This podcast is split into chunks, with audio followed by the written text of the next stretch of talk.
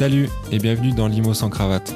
Nous sommes Alex et Thibault, amis de longue date, mais surtout investisseurs et cofondateurs de Sans Cravate Immobilier, agence avec laquelle on accompagne des particuliers dans leurs projets d'investissement immobilier. Dans Limo sans cravate, on invite les meilleurs experts, investisseurs et entrepreneurs de l'immobilier qui nous partagent leur expérience, leurs connaissances et leur vision du marché.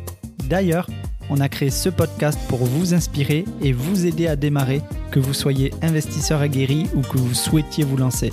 Alors détendez-vous et préparez-vous à écouter l'épisode du jour. C'est parti. Bienvenue dans ce nouvel épisode de Limo sans cravate. Aujourd'hui, on accueille Thibaut Aimé. Salut à tous. Salut Thibaut. Alors, on a invité Thibaut parce qu'il a un parcours, euh, vous allez le voir, euh, très, euh, très inspirant et intéressant. C'est un investisseur immobilier, mais qui a aussi un parcours dans la banque. On va, revenir dessus parce que c'est un sujet qui aujourd'hui, euh, pour nous, est très intéressant, tout, l'aspect financement des projets et qui est un peu le, nerf de la guerre aujourd'hui. Donc, euh, eh ben, Thibaut, euh, on va commencer par la première question qu'on pose toujours, à savoir, pour, euh, est-ce que tu peux te présenter pour les gens qui ne te connaissent pas encore? Ouais, bien sûr. Moi, déjà, je voulais vous remercier. Euh, merci à, à toi, Alex, et merci à toi, Thibaut, de, de me recevoir ici dans votre, dans votre joli studio. Euh, c'était cool, c'était cool de, de, de, bah, de m'avoir invité et, et franchement, c'est un vrai plaisir de, de pouvoir se rencontrer aujourd'hui. Euh, on n'a jamais pris le temps en plus de, de se rencontrer Ouais. en dehors de, de, de ce podcast-là, donc c'est vraiment chouette. On s'est croisés plusieurs fois sur des séminaires, mais en tout cas, c'est, ça, voilà, ça me fait chaud au cœur que vous m'ayez invité aujourd'hui.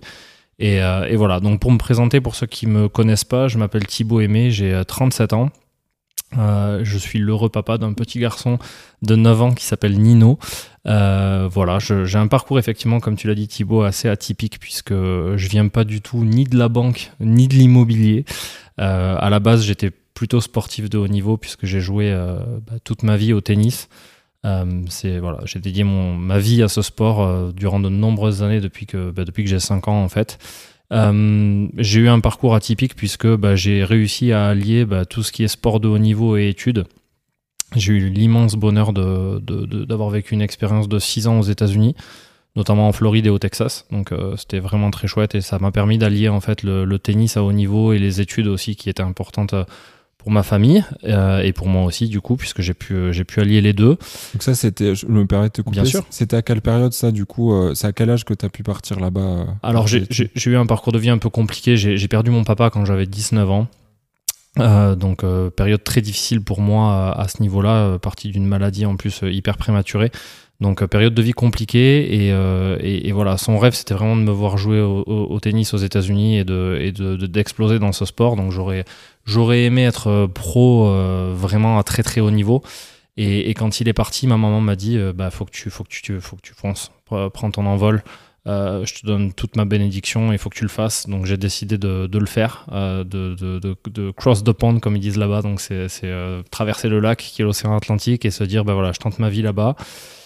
J'ai pu euh, bah, développer ces, ces compétences au niveau du tennis et avec le niveau que j'avais, bah, les études étaient déjà payées avec une bourse. Donc c'était c'est super intéressant pour, euh, pour les jeunes sportifs de haut niveau. Voilà, donc c'était à cette période-là, 2006-2007. Euh, J'y suis resté euh, bah, jusqu'en 2011, donc voilà, 5 ans, Jusqu'à la fin de tes études du coup? Exactement, ouais. J'ai eu double master en marketing finance que j'ai eu en université américaine. Et les deux dernières années là-bas, bah, j'ai réalisé mon rêve puisque j'ai pu euh, jouer sur le circuit ATP pour ceux qui connaissent. C'est le circuit professionnel, mais j'ai pas joué le grand circuit avec les grands chelems, c'était plutôt les petits tournois Ouais. pendant deux ans puisque j'étais euh, j'étais bien classé, mais très très loin quand même par rapport à, à ce qu'on voit aujourd'hui à Roland Garros ou, ou quoi que ce soit. Ça me permettait pas de gagner ma vie confortablement. Ok, pour, euh, juste pour euh, qu'on qu'on sache à peu près, tu étais classé combien? J'étais euh, alors euh, en, en France, j'avais un classement qui était bloqué euh, à un niveau national. Et après, quand j'étais là-bas, j'ai pu évoluer aux alentours de la 700-800e place mondiale. Ok, ouais, c'est quand même. Voilà. Ouais, c'est un beau parcours quand même. Ouais, c'est chouette. Puis ça m'a permis surtout de bah, d'avoir une, une ouverture d'esprit énorme, de faire le tour du monde parce que voilà, on fait des on fait des tournois partout dans le monde, donc en Amérique du Sud, aux États-Unis, en Europe, en Asie, partout. Et, euh, et d'ouvrir, de, bah, voilà, de rencontrer énormément de gens, de, de, de, se forger un mindset aussi. On y reviendra, je pense, Ouais. tout à l'heure, mais c'est vraiment euh, une des, de- un de mes pourquoi aujourd'hui. C'est ce qui m'a permis de, bah, de, de, de réussir dans ce que je fais. C'est le mindset que j'ai acquis pendant que j'étais là-bas. Donc, euh, donc voilà. Mais ça, c'est super important. Et puis, ça a dû, comme tu dis, t'apporter une ouverture d'esprit euh, mais beaucoup plus importante que, euh, que des. Oui, que si tu étais resté en France. Ouais, voilà, et- c'est ça, exactement. Bien sûr, bien sûr. C'est vrai que l'ouverture d'esprit, elle est, elle est hyper importante dans les métiers qu'on fait, que ce soit vous ou moi. Euh, quand on est investisseur, quand on est entrepreneur, euh, on peut pas se cantonner aux fausses croyances qu'on peut entendre. Alors je dis pas qu'en France il y a que des fausses croyances, parce qu'il y a aussi beaucoup de gens qui réussissent avec un état d'esprit très européen et très français. Mais voilà, moi je me reconnais plus dans cet état d'esprit de, de, de, culture de risque et de de- d'opportunité en fait qu'on peut saisir dans notre vie de tous les jours. Et, et- et c'est là-bas que, que, que j'ai réussi à, à acquérir euh, bah, ce- cet état d'esprit qui, euh, qui m'aide beaucoup aujourd'hui. Voilà. Après, effectivement, quand je suis rentré en France, du coup, comme j'avais, pour finir sur ma présentation, comme j'avais acquis euh, bah, pas mal de compétences en marketing et en finance, je suis arrivé dans la banque tout naturellement parce que quand je suis arrivé en France, j'étais encore pro au tennis, mais je gagnais plus de sous, j'avais plus de, plus de, plus de bourse d'études. Donc il fallait que je gagne ma croûte à côté euh, pour pouvoir payer mes tournois, mes déplacements, etc. Et c'est tout naturellement en fait que je me suis intéressé à la banque parce que j'avais tout simplement des potes qui étaient banquiers ils m'ont dit franchement tu verras le, métier est hyper intéressant, tu as fait de la finance, tu es bilingue donc tu vas pouvoir t'insérer dans des agences où il y a, de la clientèle anglophone etc. Donc c'est tout naturellement que je suis, euh, que je suis venu euh, dans le métier de banquier et c'est le seul que j'ai fait euh, depuis, bah, depuis 11 ans maintenant. Ok, super. Et du coup, comment tu as évolué dans, dans ce domaine-là, dans, dans le domaine bancaire? Est-ce que tu es arrivé Est-ce que tu n'as pas le même poste aujourd'hui que quand tu as démarré? Ouais, c'est clair, c'est clair. Bah après, euh, voilà, on se doit aussi, euh, c'est ce que j'explique à tous les jeunes que je forme aujourd'hui. Euh, la banque, c'est un métier qui est hyper diversifié. D'ailleurs, c'est pas un métier, c'est mille métiers la banque. Donc, euh, bah, je suis arrivé comme tout le monde hein, au guichet à faire des, des retraits et des virements et à Mm. répondre au téléphone. Ça, ça a duré à peu près 5-6 mois. Et après, ben, encore une fois, ça dépend de ce que tu veux faire. Soit tu as l'état d'esprit qui va bien et tu veux te développer et développer tes compétences et tu peux euh, gravir les échelons facilement. Soit tu te dis, bah, je reste dans mon canapé, il va rien se passer et puis, puis tu restes toute ta vie là. Moi, perso, j'ai choisi, la première solution. Euh, j'ai en fait, j'ai fait deux groupes bancaires. Je sais pas si on peut les citer, mais, euh, mais, Tu- mais tu voilà. peux. Bah, Si c'est tu le c'est- souhaites. c'est pour toi après nous. euh, Oui, oui, non, il n'y a pas de peux souci. Donc, j'ai travaillé pendant un, un an et demi à, la- à la Banque Populaire au, au tout début euh, en région toulousaine. Ça se passait très, très bien. Et j'ai rencontré mon épouse euh, qui, voilà, pendant que je travaillais à la Banque Populaire. Et, et- et il se fait qu'on habitait, du coup, ben, un petit peu loin de Toulouse. Donc, euh, c'était compliqué pour moi de rester au niveau géographique parce que j'avais deux heures de route le matin, deux heures le soir, etc. Donc, bah, vite, j'ai euh, pu basculer sur un autre grand groupe euh, pour lequel je travaille depuis maintenant 10 ans, qui est le Crédit Agricole. Euh, donc je suis aussi rentré euh, ben, en tant que guichetier, hein, enfin à l'accueil tout simplement. Et au fur et à mesure, ben, j'ai développé mes compétences. Je suis vraiment, euh, voilà, j'ai une appétence à la clientèle, au challenge et tout ça. Donc euh, ben, j'étais simple conseiller pendant un moment sur le marché des particuliers notamment. Et puis après, ben, j'ai pu euh, vraiment réaliser mon objectif de carrière puisque je voulais vraiment, en fait, quand je suis rentré au Crédit Agricole, ce qui m'a beaucoup plu, c'est l'école de formation qu'on m'avait donnée. C'est-à-dire que je n'étais pas lancé euh, au milieu de, de la foule comme ça. Euh, donc en fait, on est très bien formé au Crédit Agricole et mon but, c'était vraiment de pouvoir retranscrire cette formation et de pouvoir retransmettre ces compétences aux jeunes qui rentrent. Et du coup, ça fait un peu plus de trois ans maintenant que je suis euh, moniteur formateur au Crédit Agricole et du coup, je forme les banquiers aujourd'hui sur euh, bah, leur futur métier euh, en autonomie dans leurs agences respectives, que ce soit sur le marché des parts ou des pros. Euh, voilà, donc c'est hyper enrichissant au niveau humain. Ouais, tu, ça, c'est, Ah ouais. ça doit être, ça doit être très, euh, très gratifiant aussi. Et du coup, tu n'as plus d'activité de conseil ou. euh, Non, Ok. en fait, aujourd'hui, j'ai plus du tout d'activité en portefeuille ou Ouais, en- De relations clients euh, directes Alors la relation client direct, si, puisque je les accompagne en entretien. C'est-à-dire que dans leur journée de travail, ils ont des, des entretiens bancaires, de financement, de, de toutes, toutes sortes de choses, d'assurance, etc. Donc je participe à des journées avec eux où je les accompagne en clientèle, en face à face avec le client, pas qu'ils se sentent perdus et Ouais. puis qu'on puisse faire des entretiens en trinôme aussi. Donc c'est hyper, hyper intéressant et ça permet de transmettre du coup ben, la posture à avoir en entretien, chose qui est très importante aujourd'hui et notamment dans le financement bancaire. Quelle est la posture que le client doit avoir envers toi, mais quelle quelle est la posture que toi, en tant que banquier, tu Oui. dois avoir en face de ton client? Quelle est la posture professionnelle que tu dois apporter et la découverte des besoins, etc. Enfin, c'est hyper, hyper enrichissant et je me régale à faire des entretiens comme Ouais, ça. ouais. Tu disais qu'il y y a 1000 métiers dans la banque. Nous, en tant que particuliers et investisseurs, on ne se rend pas trop compte, à part euh, voilà, les, les demandes de financement, les demandes de crédit conso, crédit voiture et euh, aussi les, les assurances. Bon, maintenant, ils se sont mis- il y en a beaucoup qui se sont mis aussi à la téléphonie pour euh, grossir aussi leur, ben, le- Leur part de marché, ouais. Exactement, leur part de marché. Il y a 1000 métiers, mais il, y en- il doit y en avoir d'autres encore. Là, j'en ai cité quelques-uns, mais. Il y, a, y y plein de métiers, euh, comme tu disais, effectivement, il y a, aujourd'hui beaucoup de banques qui font euh, tout et n'importe quoi. Je suis désolé de dire ça, mais c'est vraiment la vérité. Il y, en a qui font de la téléphonie, des systèmes d'alarme, etc. Voilà, nous, on est vraiment centré sur le cœur du métier de banquier, à savoir la banque et l'assurance. Presque aujourd'hui, l'assurance prend une mm. part plus importante que la banque parce qu'en termes de PNB, de produits net, produits net bancaires, ça rapporte plus à l'établissement financier. Mm. Mais voilà, aujourd'hui, le cœur de notre métier, c'est l'épargne d'assurance, le financement. Et le financement, aujourd'hui, euh, c'est le nerf de la guerre. Euh, on se l'est dit euh, avant de commencer cet épisode, mais c'est clairement ça. Et, voilà, aujourd'hui, les, les, gens qui ont envie d'évoluer dans la banque, ils peuvent aller sur, de, ils peuvent aller sur du financement, ils peuvent aller sur de, de, la gestion de patrimoine, ils peuvent aller sur des métiers un peu back-office au siège pour aller gérer le risque. toutes ces choses-là qui sont hyper importantes dans le métier de la banque, qu'on ne voit pas forcément quand on est euh, ben, investisseurs ou, simple particulier à côté. Et pourtant, c'est autant de métiers qui sont, qui sont là et, sans qui ben, les investisseurs ne pourraient pas euh, ben, emprunter de l'argent, lever de la dette et, euh, et, du coup réaliser leur projet. carrément. Et justement, on a dit en intro un peu que, que en plus de ton parcours du coup dans la banque, tu étais aussi investisseur. Mm-hmm. donc, pour revenir là-dessus, comment comment t'es arrivé à découvrir l'immobilier? Alors là, vous allez rire, euh, c'est une anecdote qui est incroyable, mais c'est pourtant la vérité. Euh, bah, je, suis rentré des États-Unis, comme je vous le disais, en, 2011-2012. Et, euh, et, un soir, en fait, j'avais un, ami qu'on a en commun, Thomas Dardour, que, voilà, qui, qui, est passé sur le podcast d'ailleurs. Qui est passé sur le podcast.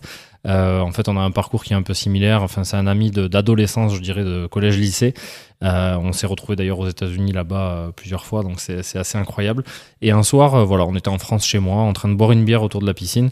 Et euh, je me plaignais un petit peu, je faisais mon, mon français vieux jeu en disant euh, punaise, mais alors pas, je me plaignais pas de ce que je faisais parce que j'adore mon métier, mais je me plaignais plutôt du, de, de, du ronchonisme des Français et de, et de ce qui se passe ici.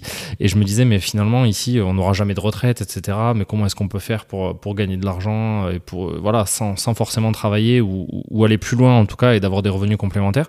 Je savais même pas qu'il faisait de l'investissement immobilier. Il a commencé genre un an ou deux avant moi. Et il me disait, bah, achète un appart. Et, du coup, j'ai dit, bah ouais, pourquoi pas. Du coup, on a développé cette conversation.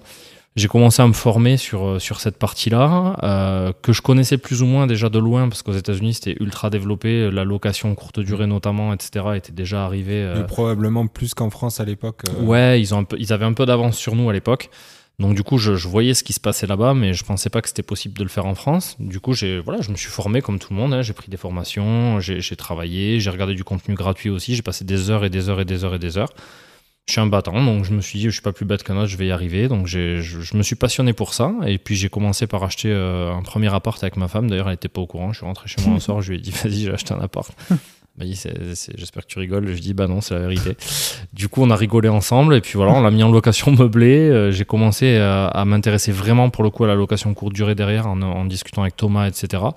Euh, et, voilà, on en a acheté deux, trois, quatre, puis un immeuble et puis, puis voilà, je me suis spécialisé dans la location courte durée et c'est quelque chose qui me passionne aujourd'hui et c'est mon début d'entrepreneuriat euh, en France. Bien sûr. Parce que je me mets en mode bah, comme vous et, et, comme les entrepreneurs que je, que je rencontre on est en mode chef d'entreprise à côté de notre boulot, donc c'est beaucoup de temps, etc. Mais c'est passionnant euh, de, faire ça à côté, quoi. C'est clair. Non, carrément. C'est un peu, enfin, un investisseur, c'est comme un chef d'orchestre au final qui, euh, qui chapeaute euh, un peu tout le monde pour réaliser un, bon projet et, avoir le, meilleur rendement possible.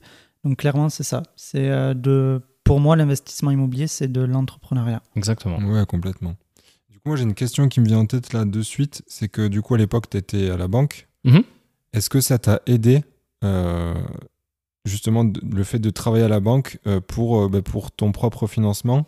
Au moins, en tout cas, peut-être dans la compréhension de comment ça marchait, je, me doute. Alors, bah, tu as complètement raison. En fait, ça m'a aidé uniquement dans la compréhension de ce que j'allais faire, dans la partie fiscalité, dans la partie de savoir comment j'allais monter mes dossiers, comment pouvoir les présenter aux banquiers, etc. Ouais, parce que tu savais ce que la banque attendait finalement comme. Euh, Exactement, ouais, tout à fait. En fait, la, posture du banquier et du client, en fait, je, la connaissais de par mon métier, donc ça m'a vraiment aidé là-dedans et ça m'a conforté dans l'idée que l'investissement immobilier était une bonne opportunité pour moi.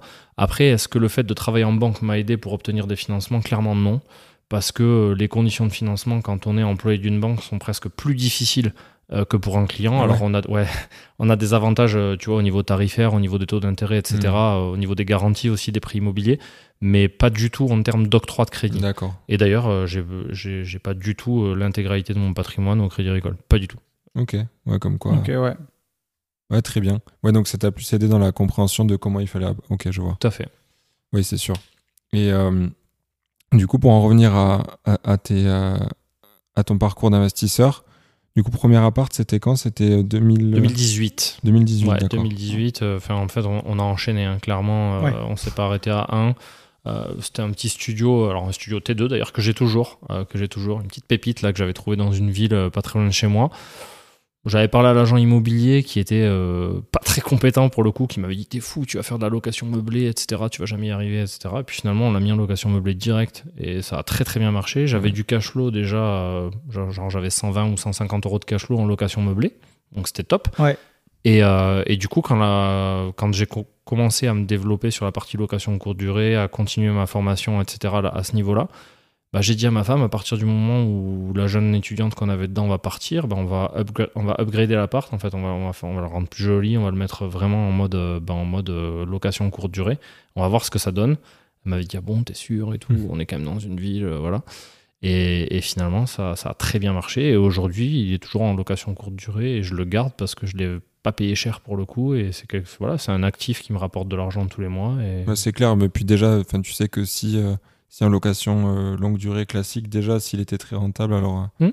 Comme quoi aussi, je me dis d'écouter les, les autres et surtout les non-sachants et, euh, et, se créer aussi notre propre, nos, nos propres barrières psychologiques.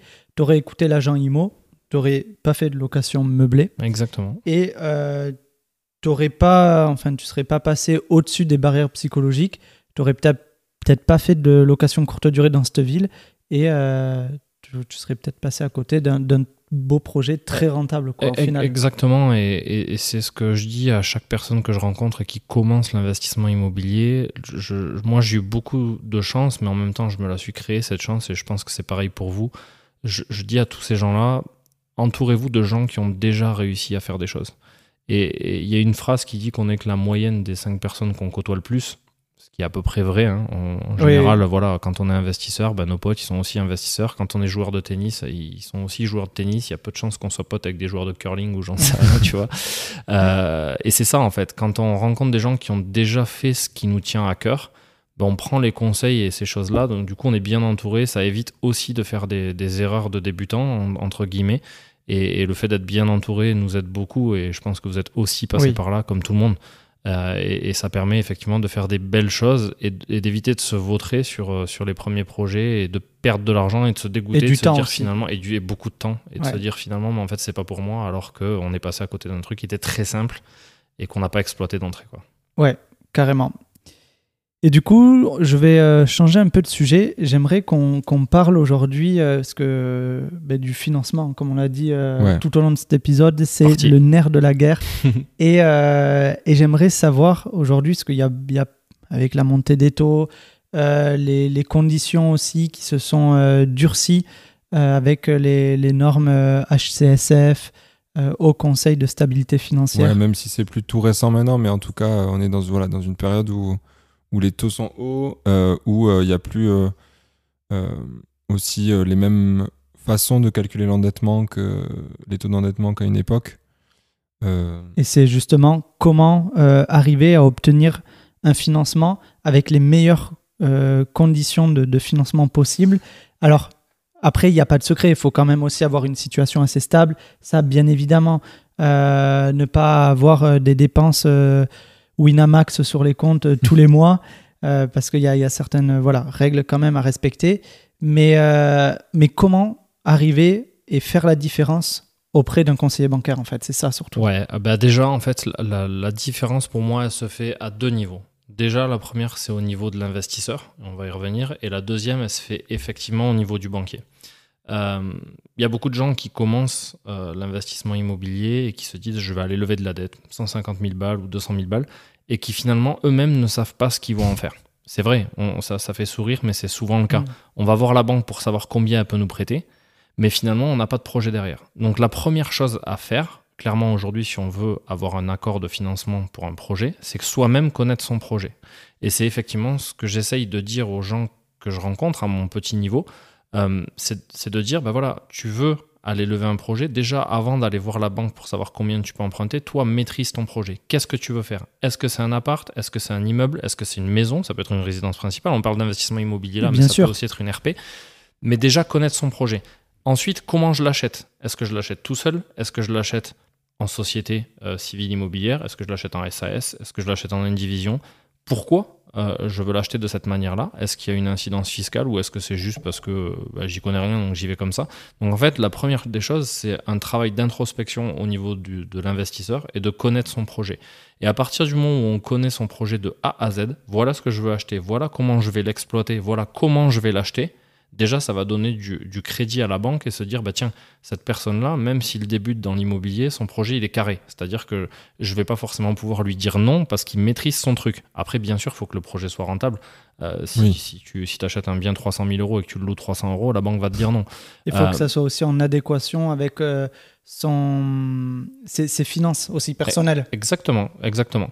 Mais après, euh, tout est à peu près possible. Et aujourd'hui, le, financement, malgré le durcissement des taux, etc., euh, j'y reviendrai dans quelques instants, mais c'est encore possible de se faire financer. Effectivement, dans la plupart des cas, dans 80-90% des banques, il faudra mettre de l'apport, au moins les frais euh, de notaire, les frais de dossier, les frais de garantie, etc. Mais c'est encore possible de se faire financer. Et, et- et voilà, malgré ce durcissement-là. Donc la première des choses, c'est déjà maîtriser son projet de A à Z Ouais. et connaître tous les tenants et les aboutissants avant d'aller voir la banque. Alors- ça évite de passer pour, euh, pour quelqu'un qu'on n'est pas et quelqu'un qui maîtrise pas son truc et du coup la banque va donner peu de crédibilité à ces personnes-là. Mhm, je comprends. Euh, quand tu parles de maîtriser son projet, du coup, est-ce que c'est. euh, parce qu'il y a aussi la question de. je coupe la question en deux, hein, Ouais, du coup, mais la question de est-ce qu'il faut aller voir la. Est-ce que c'est intéressant d'aller voir la banque avant, euh, avant qu'on ait un projet justement concret ou après? Moi, je sais qu'avec Alex, on est partisan d'aller voir une banque euh, qu'une fois qu'on a, qu'on a quelque chose de signé, quoi. Ben, moi je pense que vous avez raison parce que finalement quand tu vas voir la banque pour savoir combien tu peux emprunter, c'est déjà une entre guillemets, je suis désolé, mais une perte de temps pour le banquier. Parce qu'il y a un premier rendez-vous qui sert pas à grand chose et finalement peut-être que la personne va pas aller au bout. Du coup, c'est de la perte de temps pour tout le monde. Euh, moi, je dis aux gens, sachez ce que vous voulez faire, connaissez votre projet, limite signez un compromis et après vous allez voir la banque. Ouais, Aujourd'hui, c'est très facile euh, sur Internet. hein. Vous allez sur euh, Meilleur Taux. Je vous dis une bêtise, mais vous allez sur Meilleur Taux, parce que moi j'ai une calculette financière, mais tout le monde ne l'a pas. De se dire, bah voilà, je gagne tant par mois. Aujourd'hui, à combien je peux prétendre pour aller voir la banque euh, sans dépasser 35% d'endettement en empruntant sur 20 ans à 3,80 Vous faites ça sur Meilleur Taux, il y en a pour une, euh, allez, 30 secondes. Ouais, il y en a plein des simulateurs. Exactement, hein. c'est des, simula- c'est des simulateurs euh, clairement de, de- de financement ouais, c'est simplement. c'est ça. gratuit. Et du coup, on- la capacité de financement, on l'a. Donc à partir du moment où le projet est cohérent, bah, vous allez voir votre bien, vous le négociez, vous faites une offre. Une fois que l'offre est acceptée, vous signez un compromis euh, chez le notaire. Quoi qu'il arrive, il y a 10 jours de rétractation. Et quoi qu'il arrive, il y a une clause de conditions suspensives Mm. d'accord de prêt. Donc du coup, c'est à ce moment-là qu'il faut aller voir la banque. Et se dire, voilà, moi j'ai un projet, il est solide. Voilà pourquoi je l'achète. Voilà combien je l'achète. Voilà combien il va me rapporter. Voilà comment je l'achète. Et, et je viens vous voir pour ça. Maintenant, il faut être réactif. Je vous apporte tous les documents qu'il faut. Donc, c'est une liste de documents nécessaires exhaustifs pour que le banquier perde pas de temps. Et ça donne aussi de la crédibilité quand on va voir la banque. Ouais. Et à partir du moment où on est OK, il n'y a aucune raison d'avoir un refus de financement. Et si c'est le cas, ben, il n'y a pas qu'une banque. Quoi. Je, faut, pas Ouais. s'arrêter à une, Bien deux, sûr. trois ou cinq banques.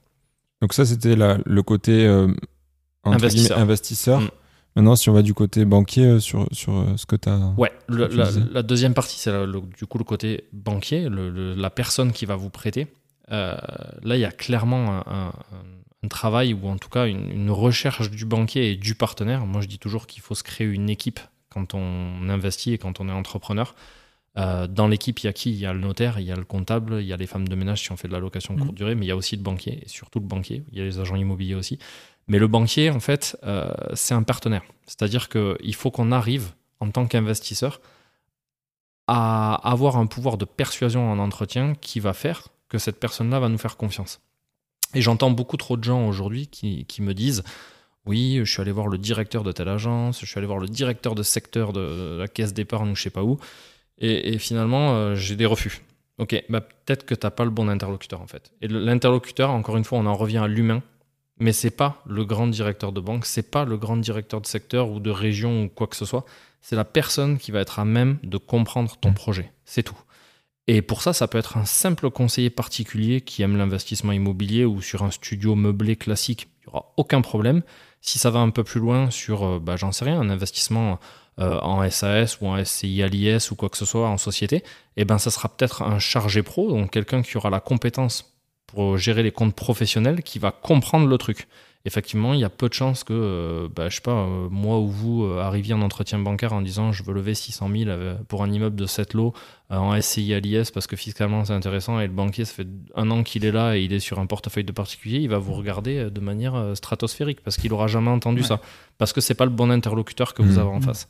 À partir du moment où on a le bon interlocuteur et le bon cœur de métier pour savoir en fait bah, que la personne comprenne notre projet, pas de problème, vous allez avoir une discussion d'investisseurs et aujourd'hui il y a des banquiers qui sont formés pour ça, que j'ai formés au, début et qui maintenant ont évolué vers des métiers de, de, pro par exemple, qui gèrent des grosses entreprises et une holding ça leur fait pas peur parce qu'ils en font tous les jours finalement. Ouais. Donc c'est ces personnes-là qu'il faut aller voir. Mhm. Des fois c'est ça aussi qui est compliqué, c'est de trouver le bon interlocuteur quand on n'a justement pas de... Quand c'est notre, notre premier pas euh, dans l'investissement euh, et, que, et que du coup c'est le premier financement qu'on fait, qu'on n'a pas forcément eu de contact auparavant avec la banque, alors à part euh, bah, le banquier qui tient notre compte courant, mais mhm. c'est pas forcément le bon interlocuteur non plus. Bah, il, faut, il faut aller le chercher. C'est-à-dire que bah, voilà, monsieur le banquier, aujourd'hui, euh, je sais pas, j'ai quatre investissements euh, locatifs dans une autre banque. J'ai envie de travailler avec vous parce que le contact passe bien. Voilà mon projet qui est de lever 600 000 euros pour acheter un immeuble. On va le faire à deux avec mon associé en SCI à l'IS. Pourquoi à l'IS Parce que c'est hyper important au niveau de la fiscalité, machin. Est-ce que vous avez la compétence pour me répondre? Si c'est pas le cas, je l'entends tout à fait. Il faudrait juste que vous me trouviez la bonne personne dans votre agence ou à côté pour que je puisse le rencontrer et, qu'on puisse avoir un rendez-vous. Euh, voilà, j'ai pas envie de vous faire perdre votre temps et j'ai pas envie de perdre le mien non plus. Donc voilà, tout ce que je veux. Et aujourd'hui, la synergie, c'est un mot qui est hyper important dans les banques. La synergie, c'est quoi? C'est faire la passe quand on n'est pas euh, capable de, de, bah, de, transformer l'essai, hein, tout simplement. Euh, bah voilà, la synergie, c'est hyper important aujourd'hui dans le réseau de proximité, dans toutes les banques. Donc, c'est aller trouver le, le, bon interlocuteur. Et aujourd'hui, il y a quelque chose qui est quand même cool dans les banques, c'est que euh, à l'époque, c'était très euh, archaïque. Je dirais, c'était mon client, c'est mon client, mes objectifs, c'est mmh. mes objectifs, etc. Aujourd'hui, on est en train de casser ces codes-là, et ça, c'est très bien. C'est-à-dire que le client n'appartient plus à une banque ni à une agence il appartient à l'entité du groupe. Mmh. Exactement. Donc si la personne n'est pas capable de répondre à mon besoin, qu'importe, je vais trouver la bonne personne qui va être capable d'y répondre. Donc en fait, l'interlocuteur est primordial aujourd'hui pour aller chercher un financement bancaire et je dirais c'est presque plus important que connaître soi-même son projet. À partir du moment où on sait ce qu'on veut faire, c'est la personne qui va être capable de prendre la décision ou en tout cas de le présenter de manière euh, hyper fluide et que ça passe. Quoi. Carrément, ben, ça a été le, cas pour nous deux aussi, parce qu'on a des situations assez particulières. On a investi euh, récemment, là, durant l'année, et euh, bon, aujourd'hui, notre, on est entrepreneur, donc on a lancé nos, nos boîtes, et, et on n'avait pas forcément les d'ancienneté sur les, ben, les, les, exercices liés à l'activité. Et euh, il a fallu trouver quelqu'un qui comprenne ce qu'on voulait faire. Et, qui comprenne aussi euh, ben, euh, notre, notre boîte, ce qu'on développait à côté, enfin tout. Vous avez trouvé? Ouais, on a trouvé. Bon, c'était pas forcément évident. Pas facile, c'était pas évident, mais, on, a évident, trouvé, mais on, a, on a trouvé et puis ça, ça l'a fait. Ils nous ont fait confiance aussi et je, je, je les en remercie. Et, et derrière, ben, c'est jouer le jeu aussi avec ben, les, entre guillemets, les, les contreparties, c'est pas forcément des contreparties, parce que c'est construire une relation gagnant-gagnant, et je pense que tu vas y venir aussi. Non, mais tu vois, tu, tu, me spoil le truc, mais tu as parfaitement raison. C'est-à-dire qu'aujourd'hui, tu vas pas chercher une banque comme il y a 10 ans, hmm. en disant prête-moi 200 000 et je m'en vais, on se revoit plus. Euh, le banquier, euh, il faut aussi comprendre qu'il a des émotions. C'est-à-dire que moi, quand j'étais banquier, euh, j'ai financé des jolies voitures, j'ai financé des jolies maisons, etc. J'aimais bien euh, que mes clients ils viennent me voir après en me disant bah tiens voilà c'est top, regarde et tout, tu m'as fait confiance, regarde la maison et tout, c'est chouette. C'est chouette pour le client de, remercier la personne et c'est chouette pour le banquier de se dire bah voilà j'ai pas signé un truc de 200 000, j'ai aussi financé des murs, enfin c'est chouette, tu vois, un immeuble de rapport rénové, machin, des locations courte durée. On a aussi des émotions et effectivement on n'est pas euh, on n'est pas qu'une roue du carrosse en disant file-moi mon taux à 2% et je te revois plus la relation gagnant-gagnant, elle est hyper importante. Euh, et, aujourd'hui, je te disais que, enfin, je vous disais que je, je, mettais pas tous mes œufs dans le même panier et que j'avais plusieurs banques. Et ben aujourd'hui, j'ai pas, j'ai plusieurs banques, mais j'ai aussi plusieurs assurances dans plusieurs banques différentes. J'ai de l'épargne pour mon fils euh, ailleurs qu'au Crédit Agricole. J'en ai aussi au Crédit Agricole. Il faut diversifier. Et, aujourd'hui, le banquier, il a des objectifs. Donc le gars, il faut lui dire, ben voilà, moi aujourd'hui, je joue, tu, tu, vas jouer le jeu en me prêtant de l'argent et en me faisant confiance sur le projet. Le but, c'est que tu me fasses confiance sur un autre projet peut-être. Euh, et en attendant, bah, moi, je m'engage à telle et telle chose. Enfin, je veux dire, domicilier les revenus locatifs d'un projet quand le banquier vous fait confiance, c'est la base. Et Oui. pourtant, tout le monde ne le fait pas. Euh, L'assurance du bien, c'est la base. Enfin, le, le banquier, il, il vous finance un bien, j'en sais rien, moi, un appart à Toulouse à 150 000 euros, un studio.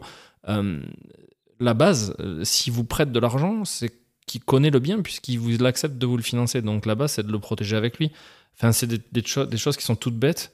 On Mm. n'y pense pas forcément, mais moi je le propose même avant l'entretien. Je dis voilà, voilà ce qui va se passer, voilà Oui. ce que je souhaite et voilà ce que je vais vous apporter. Et, et c'est même pas du marchand de tapis, c'est juste de- du bon sens. C'est Ouais. du bon sens. Et comme tu disais tout à l'heure, c'est euh, le banquier, ça fait partie de, de notre équipe Mm, en tant qu'investisseur. Et aussi, comme tu le disais aussi tout à l'heure au début, euh, aujourd'hui, les banques euh, elles gagnent pas forcément d'argent à faire des crédits et beaucoup plus, en fin de compte, sur les assurances qu'elles proposent. Ouais, clairement, les, assurances, euh, les cartes, tout ça, c'est des, des produits à forte valeur ajoutée pour eux. Et finalement, nous, euh, qu'elle soit au Crédit Mutuel, à la Banque Pop ou chez Generali, on s'en fiche. Tout ce qu'on veut, c'est qu'on soit bien sûr bien couvert et que, et que, et que bah, le banquier puisse nous suivre sur d'autres projets derrière. Et à partir du moment où ça se passe bien, où chacun respecte ses engagements, il n'y a pas de raison d'avoir de nom derrière. Alors après, on peut y revenir, mais il y, a des- y a des limites de délégation aussi en termes de montant, etc. Euh, Ouais. Si vous allez voir 15 fois le même banquier pour 15 projets en deux ans, il va vous dire au bout d'un moment stop parce que je peux plus. C'est pas qu'il veut pas, c'est qu'il peut plus. Même Ouais, si, ouais. même si vous, euh, si vous avez la, la crédibilité et, euh, et les projets qui sont fiables derrière. Il y a trop de risques. euh, Ouais, sur- voilà, il peut, il peut pas supporter tout le risque sur Ouais, son ouais. établissement financier, sûr. ce qui est logique. Ouais, ouais, ouais. Mais une équipe, c'est plusieurs personnes, donc Mm. on, a, on peut avoir plusieurs banquiers et plusieurs banques. euh, Mm. Ben, je pense que même aujourd'hui, on en parlait aussi euh, avec Julien Calamotte, qui est Mhm. intervenu sur le podcast, mais de se euh, multi-bancariser, c'est devenu euh, important. Aujourd'hui, si on veut Oui. avancer et avoir euh, une croissance euh, importante dans le domaine de l'investissement. Oui, voilà, si tu veux continuer à investir, effectivement, au bout d'un moment, t'es- t'as pas trop le choix, je pense. Ouais, il faut respecter les règles du jeu, rien cacher et, Oui. et, Mm. et avancer. Bien sûr. Bien évidemment, ouais. Et du coup, tu parlais de l'importance du, du conseiller, qu'il faut tomber sur un bon conseiller. Euh, moi, j'avais une question, c'est euh, du coup, quel est euh, concrètement la, comment dire, la, hum, le pouvoir de, de décision, ou en tout cas le, le, le- le pouvoir euh, que le conseiller euh, peut, peut, Octroyer ouais, peut octroyer Enfin, quel pouvoir il a en fait sur le projet s'il accepte de nous suivre, si on l'a convaincu Lui, quel pouvoir il va avoir pour, pour appuyer ou non le dossier d'ailleurs? Alors c'est compliqué de répondre à cette question parce que chaque banque a Ah, des, des ouais. grilles de délégation et des pouvoirs tarifaires différents. Donc je vais te répondre avec ce que moi je sais. Dans la banque dans laquelle je travaille, le pouvoir est très faible. Pour un conseiller euh, particulier par exemple, mais même pour un conseiller pro. hein. Euh, je crois qu'ils ont délégation pour signer des prêts euh, jusqu'à 300 000 euros d'encours maximum. D'encours, ça veut dire que quelqu'un qui a déjà sa résidence principale avec 250 000 d'encours, techniquement il lui reste 50 000 pour un appartement locatif. Si lui veut signer le prêt. Mais en même temps, c'est pas grave parce que euh, c'est pareil.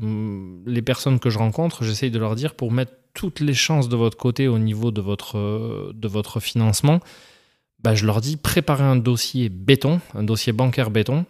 Alors qu'est-ce qu'il contient? Enfin moi j'ai le mien qui est propre que j'ai créé et qui fonctionne très bien. Il comporte le patrimoine avant, il comporte le patrimoine après, il comporte l'état civil, qu'est-ce que j'ai, où est-ce que je vais, euh, ce projet combien il me rapporte, ce- le projet en cours du coup combien il va me rapporter par rapport à combien je demande, enfin toutes ces choses-là. Et finalement en fait ce truc-là c'est l'octroi de prêt.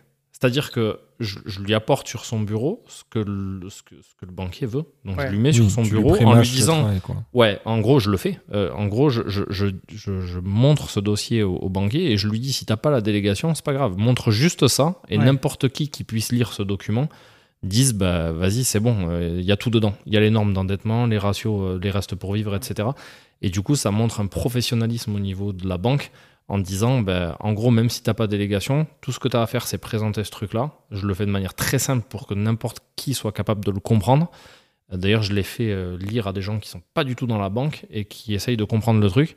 Et ils me disent, bah ouais, en fait, c'est parfait parce que du coup, il y a tout dedans. Et en présentant ce truc-là, bah derrière, euh, derrière, ça roule.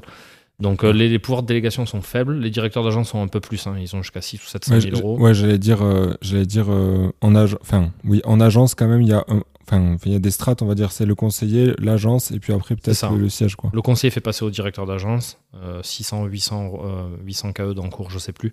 Et après, ça part au siège. Mais un dossier qui part au siège ne veut pas dire refus.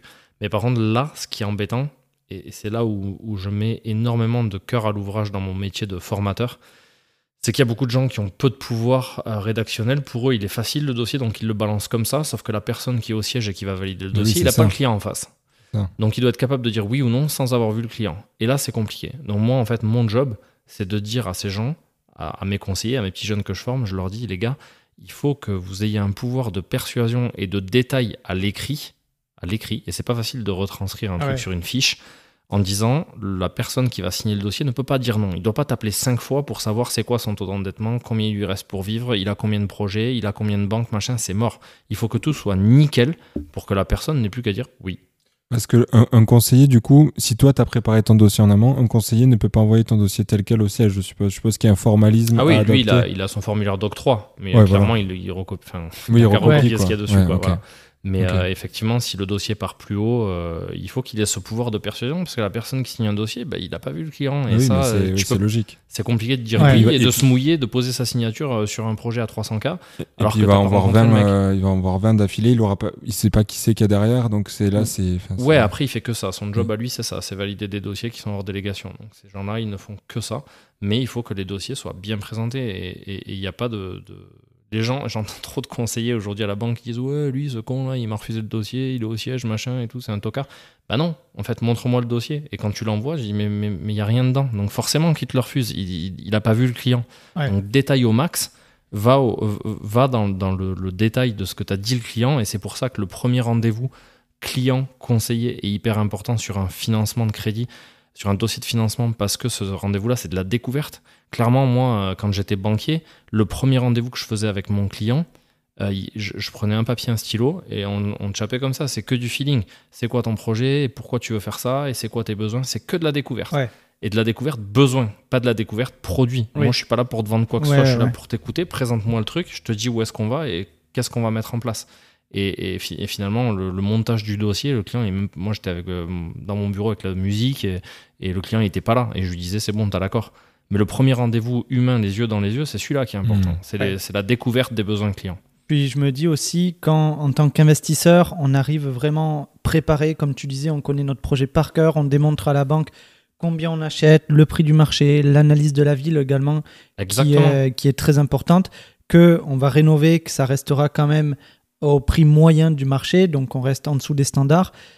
Si derrière euh, le, le dossier part en délégation, donc au siège, euh, et que le, le conseiller ne retranscrit pas forcément toute l'étude de marché qui a été faite en amont, ben ça peut, Ça ça peut peut, capoter. casser. Exactement, Carrément. Donc en fait, c'est hyper important ce que, ce que tu es en train de nous dire. Mais complètement. Et, mais après, vrai. moi, je disais, je disais à, à- à chaque conseiller que j'accompagnais, je leur disais n'envoyez pas un dossier au siège si vous n'êtes pas sûr et certain de faire le prêt. C'est-à-dire que Mm. moi, quand je t'ai conseillé, j'allais pas perdre mon temps à faire un octroi de 12 pages sur un dossier sur lequel je n'étais pas sûr de financer. Oui. Bah, tu perds 3 heures de ton temps pour avoir peut-être un refus derrière. Donc, en fait, pour moi, le, le- le crédit immobilier, c'est le mot que je viens d'employer, il est, il est pour moi très juste. C'est 90%, je- j'exagère pas dans ce que je dis, c'est 90% de feeling.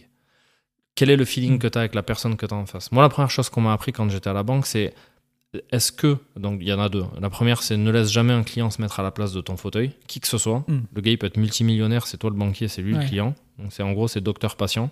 Et la deuxième, c'est si je prête de l'argent à mon client, est-ce que je suis sûr à 200% de récupérer mon argent? Hmm. Euh, bien sûr. Et s'il y a la- le moindre doute, tu n'y vas pas. Je pense que c'est l'essence même du banquier, quoi. Exactement, mais ça se perd aujourd'hui. ouais. Et le feeling est hyper important. Donc s'il y a du non-dit, du oui, mais ah oui, j'ai une autre banque, j'avais oublié de vous le dire, de ci, de Ouais, ça, déjà, moi c'est mort. mauvais, ouais. Donc C'est ouais, mort. si on commence euh, à, à avoir des rendez-vous avec des conseillers bancaires, qu'on on n'est pas forcément honnête, ça peut marcher la première fois, mais après, c'est sur la durée, on est grillé. Quoi. La notion de transparence, elle est hyper importante. Que ce soit pour le conseiller, il doit être complètement transparent avec vous sur les Ouais. coûts, les, combien ça coûte, Ouais, les ouais. taux d'intérêt, les assurances des emprunteurs, les machins, tout. Par contre, vous, en termes de, de transparence, vous devez être mais, mais- mais clair comme l'eau de la mer, j'ai envie de dire. C'est-à-dire que vous devez être hyper transparent avec lui sur ce que vous avez, combien vous gagnez. Voilà, j'ai ça en prêt, j'ai j'ai un prêt en 10 fois sans frais, j'ai acheté un Dyson à ma femme pour son anniversaire, j'en sais rien, je dois le dire. Tout ce que j'ai sur mon relevé de compte, de toute façon, ça ment pas. hein. Un relevé de compte, Ouais. un avis d'impôt, euh, c'est une mine d'or. Vous devez être transparent avec votre, avec votre conseiller. Et après, une fois que cette notion de transparence, elle est là, bah, transparence égale confiance. Et, et le mec, quoi qu'il arrive, si le mec au siège lui dit bah tiens j'ai vu un prélèvement qui passe là, ouais t'inquiète j'ai eu mon client c'est ça, le justificatif il est là, c'est un 10 fois sans frais, bim. En fait, il y a vraiment une relation très importante à construire avec son conseiller pour euh, derrière qu'il puisse euh, euh, défendre, en- enfin défendre, Hmm. ou du moins ça, préparer correctement le, euh, le dossier euh, d'investissement pour euh, le siège. Quoi. Si jamais il n'y a pas la délégation. Ouais, bien- mais même s'il a la délégation, j'ai envie de dire, même si c'est Oui. lui qui signe, vous devez tout dire. Ouais. Et lui, il doit Mais tout oui. vous dire aussi. C'est un engagement réciproque.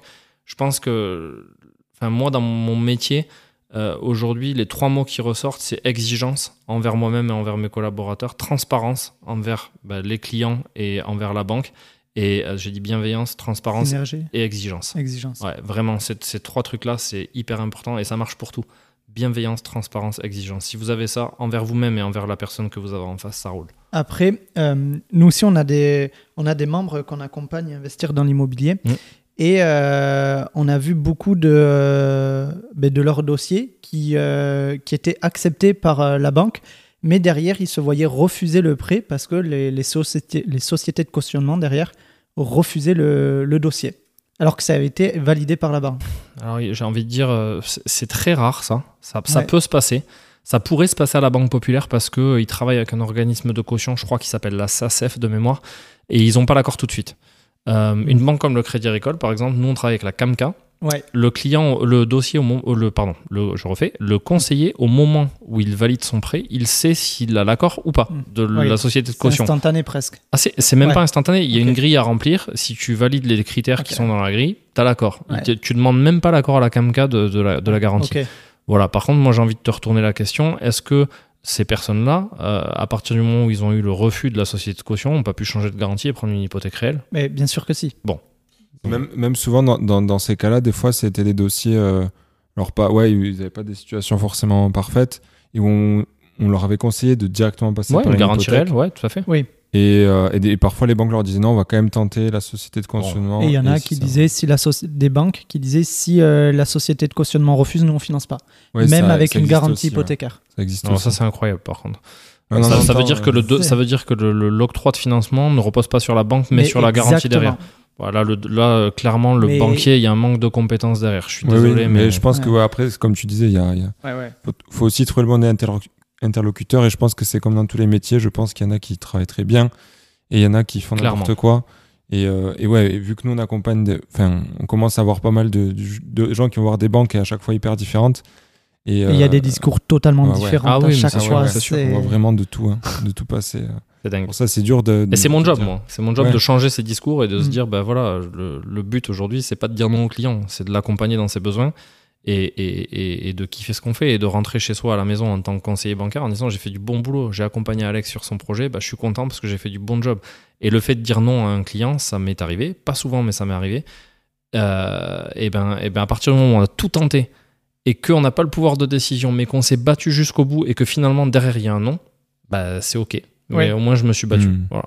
Ouais. Le non, il est pas, il est pas déjà, il est pas définitif, mais en plus de ça, il est pas, il est pas négatif. À partir du moment où moi, banquier, je crois en mon dossier, je me bats pour acquérir, acquérir les meilleures conditions possibles pour accompagner mon client, et que derrière je suis pas décisionnaire, mais que j'ai un non, bah, c'est comme ça. Transparence. Il faut dire au client, moi, j'ai pas le pouvoir de décision. Je vais me battre pour que vous ayez votre financement parce qu'il me paraît cohérent pour telle et telle raison.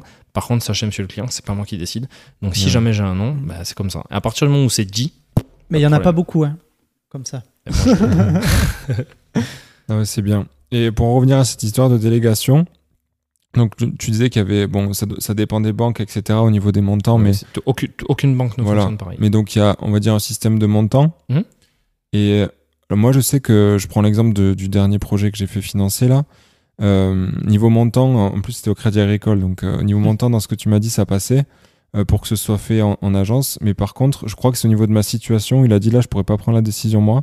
Ah oui, oui, tout à fait. En fait, une grille de délégation, il n'y a pas qu'une notion d'encours. Ouais, voilà, c'est ça que je voulais demander. Il y a quoi comme autre notion, on va dire euh, Il y a plein de choses, il faudrait que je la ressorte, mais euh, je sais pas, si, si le, sais rien. Le client est non résident, par exemple, euh, c'est délégation siège de suite. Euh, non plus- résident français, tu veux dire? Ouais, D'accord. euh, plus de 35% d'endettement, délégation Ouais. siège. Mais ça peut passer. Euh, nous, on a des dossiers qui passent à 40 points d'endettement et ça peut passer. Par contre, le conseiller ni le directeur d'agence, délégation siège Hmm, automatique. Euh, le montant, là, c'est en fonction du, du grade que tu as dans la banque. Donc, le conseiller a 300, je te dis une bêtise, le, le directeur d'agence, il a 600. Il y a plein de trucs. Euh, Est-ce que ça peut être investissement Alors là, c'est dans le cas du Crédit Agricole parce que c'est une banque régionale, mais investissement en région. Ah oui, alors là, complètement. Ah alors là, là, là, là, si bah. Ouais. T'as si, si- si t'as, euh, investissement hors euh, région euh, de, de prédilection de la banque, en fait, enfin, je te dis une bêtise, t'es sur Toulouse, tu vas avoir, euh, mais on va y revenir parce que c'est hyper intéressant cette question. Je sais pas, tu vas acheter un immeuble à, à Paris. Tu vois, moi, j'en, sais rien pas à Paris, mais à Roubaix, tu vois, dans, Ouais. dans le Nord-Pas-de-Calais, tu vas acheter un immeuble là-bas et tu vas avoir ton banquier à Toulouse. Euh, clairement, il y a, alors ça veut pas dire non, mais ni le conseiller, ni euh, le directeur d'agence, ni le siège de la délégation, ça passe en direction générale. En gros, c'est des comités qui passent une fois tous les trois semaines, tous les mois, je crois. Ok. Euh, le, le dossier est hyper atypique et tout, machin. Donc, euh, on étudie tout. Enfin, voilà, c'est ultra compliqué, mais ça peut se faire. Ok. C'est vraiment si atypique que ça ou c'est juste que le Crédit Agricole est peut-être pas le bon in- interlocuteur pour ce genre Non, de non, c'est toutes les banques régionales, je dirais euh, Crédit ça, Mutuel, Banque ouais. Pop et tout, c'est la même chose. Quand Ok. t'es- quand t'es, euh, en fait, c'est un financement hors territoire. Ouais. Tu vois, c'est ce qu'ils appellent. Euh, très compliqué pour, euh, pour avoir l'accord, mais possible. hein, attention, je l'ai déjà fait pour des clients. Par contre, moi je dis, les gars, si vous y arrivez pas, et je l'ai déjà fait pour moi, euh, j'ai, euh, je- je- enfin, si tu souhaites investir dans un bien qui a 400 ou 500 bornes de chez toi, bah, pourquoi ne pas aller voir la banque euh, régionale de là-bas? Ouais. Oui, oui. et, et eux, ils ont tous les pouvoirs, ils connaissent, le- ils connaissent les prix du marché, ils connaissent souvent les biens. Ouais. Euh, je te prends un exemple, le Crédit Agricole, ils ont 50% de part de marché sur les nouveaux clients, euh, à peu près France entière. Ça veut dire quoi? Ça veut dire qu'en gros, tu vas dans la rue, tu demandes à la personne, euh, tes clients chez qui, il y a une chance sur deux pour qu'ils te disent Crédit Agricole. Donc tu vois, tu, tu vas voir la banque dans- de la région en question, mais la partie régionale de chez eux. Peut-être qu'ils connaissent le vendeur, peut-être qu'ils connaissent déjà le bien, en tout cas ils connaissent les prix du marché, etc. Donc il y a beaucoup plus de facilité à faire ça. Quitte à perdre un peu de temps, voire quelques jours, Ouais. monter et faire les banques euh, là où se passe le projet, plus facile. Ouais. Parce que tu vois, c'est typiquement moi sur un projet. Donc euh, là, on est sur Toulouse. Hmm. Moi, j'investis euh, hors région Haute-Garonne. Ouais. Et, euh, et je suis allé voir la banque. bah, Là-bas, Ouais, exactement. Là-bas où je réalise mes investissements. Et on m'a dit, on m'a sorti, le siège social de la SCI n'est pas domicilié, dans le- Dans, le, domicilié département. dans le département. Donc on on peut pas vous financer. Ok. Voilà. incroyable aussi. Non mais Discours de dingue. Ça, en gros, c'est j'ai envie de te dire, euh, j'ai pas envie de m'embêter sur ce dossier de financement, donc Mais je te sors l'excuse de l'excuse de l'excuse. Je l'ai compris. Du Mais coup, tu vois, il y a, il y a un an et demi, euh, j'a- j'avais pour projet d'acheter un, un immeuble euh, dans le sud de la France, euh, dans une région assez touristique, etc. Et quand je suis. j'ai pris la température au niveau de là où je bossais, ils m'ont dit clairement c'est mort. Euh, pro- Enfin voilà, c'est hors territoire. Et en plus de ça, tu bosses au Crédit Agricole. Mon Dieu, excusez-moi. Euh, excusez-moi. Donc qu'est-ce que j'ai fait? Ben, J'ai pris les contacts euh, de Crédit Agricole de cette région-là. Ouais. Je suis allé voir quelqu'un qui était là-bas, qui était top. On a fait un rendez-vous super. En plus de ça, ça a pu me permettre de m'imprégner de ce qui se faisait aussi au niveau bancaire. Donc j'ai pris pas mal de, de petites techniques et tout. On a fait un super rendez-vous. Le mec me suivait. Il m'a dit OK. Et puis finalement, ça a capoté derrière euh, pour diverses raisons euh, voilà, qui n'étaient pas liées à la banque. Ouais. Mais en tout cas, le mec me suivait. Et j'avais trouvé ça top. J'avais trouvé ça top. Et, euh, et j'avais son aval. Il m'a dit bah, c'est Ouais. nickel. On connaît euh, là où tu travailles. Enfin, ton métier, je le connais puisque j'ai aussi des collaborateurs qui font ça. Enfin, c'était chouette. Et du coup, euh, il était content que j'aille le voir lui. Parce qu'en plus de ça, il, euh, il y avait un, un truc, euh, genre le, le vendeur, il était président de la caisse locale de là-bas, enfin, il connaissait tout le monde. Et, euh, et du coup, ça s'était fait euh, cool. Mais là, l'excuse qu'on t'a sortie, elle en est revient. clairement pas valable pour moi. On en revient toujours pareil, le feeling et, L'humain. euh, et l'humain. Complètement. Complètement. Du coup, ouais, en fait, sur cette histoire de, de, de délégation, en fait, c'est, euh, du coup, il y a plein de critères qui rentrent en compte hors montant, etc. Mm. Et qui, c'est un peu propre à chaque banque, finalement, le fonctionnement, quoi. Alors, c'est propre à chaque banque, mais, mais c'est propre à, Je vais aller même plus loin, propre à chaque caisse régionale. Ouais. Je te parie que moi, Mm. je travaille dans un département, euh, le 82 pour pas le citer, au Crédit Agricole. Tu vois, dans le Crédit Agricole 31, ils auront une autre politique de délégation. Donc c'est hyper euh, spécifique euh, Ah ouais. à là. Et après, par contre, voilà, moi, si j'ai un conseil à donner aux, aux investisseurs qui nous regardent, euh, en entretien bancaire, ayez le culot de demander la grille de délégation. Ouais. Peut-être qu'on vous la donnera pas, mais euh, si le feeling passe bien, C'est il n'y a pas de raison qu'on vous la... Alors, ils vous la donneront pas, ça c'est sûr. Par contre, vous la montrez. Ouais. Enfin, moi, c'est souvent que je la montrer à mes clients. C'est, Ouais. c'est, ouais, une donnée qui, qu'ils ont le droit, enfin, que vous avez le droit de montrer, enfin, on vous interdit pas de la montrer. Alors, de la donner aux clients, c'est interdit. Enfin, pas Ouais. donner, mais. euh, Mais après, moi, euh, on parle de transparence. C'est ce que je disais tout à l'heure, Mm. tu vois, ça me, ça me gêne de ne pas tout dire. À partir Surtout du moment que- où tu n'es pas en délégation, moi je dis au client, regardez, je vous montre pas. Ma grille de délègue, elle est là. Là, il y a marqué ça. Donc je peux pas, c'est pas moi qui signe. Mais au moins, le client, il le sait. Il Ouais. se dit, putain, le gars, il m'a pas pris pour un con, quoi. Et Donc, puis sur- surtout, il n'y a pas vraiment de raison à pas la montrer parce qu'au final, c'est juste, euh, comme tu dis, de la transparence, à savoir qu'est-ce qui va se passer avec ma demande de crédit Exactement. et de savoir où tu où t'en es, quoi. Exactement. Il y a des gens qui vous la donneront pas, mais euh, enfin, moi, je la demande à chaque fois. Ouais, c'est c'est une bonne idée, je demanderai la prochaine Mhm. fois pour voir. Grille de délègue, c'est hyper important. Ok, on va trop bien.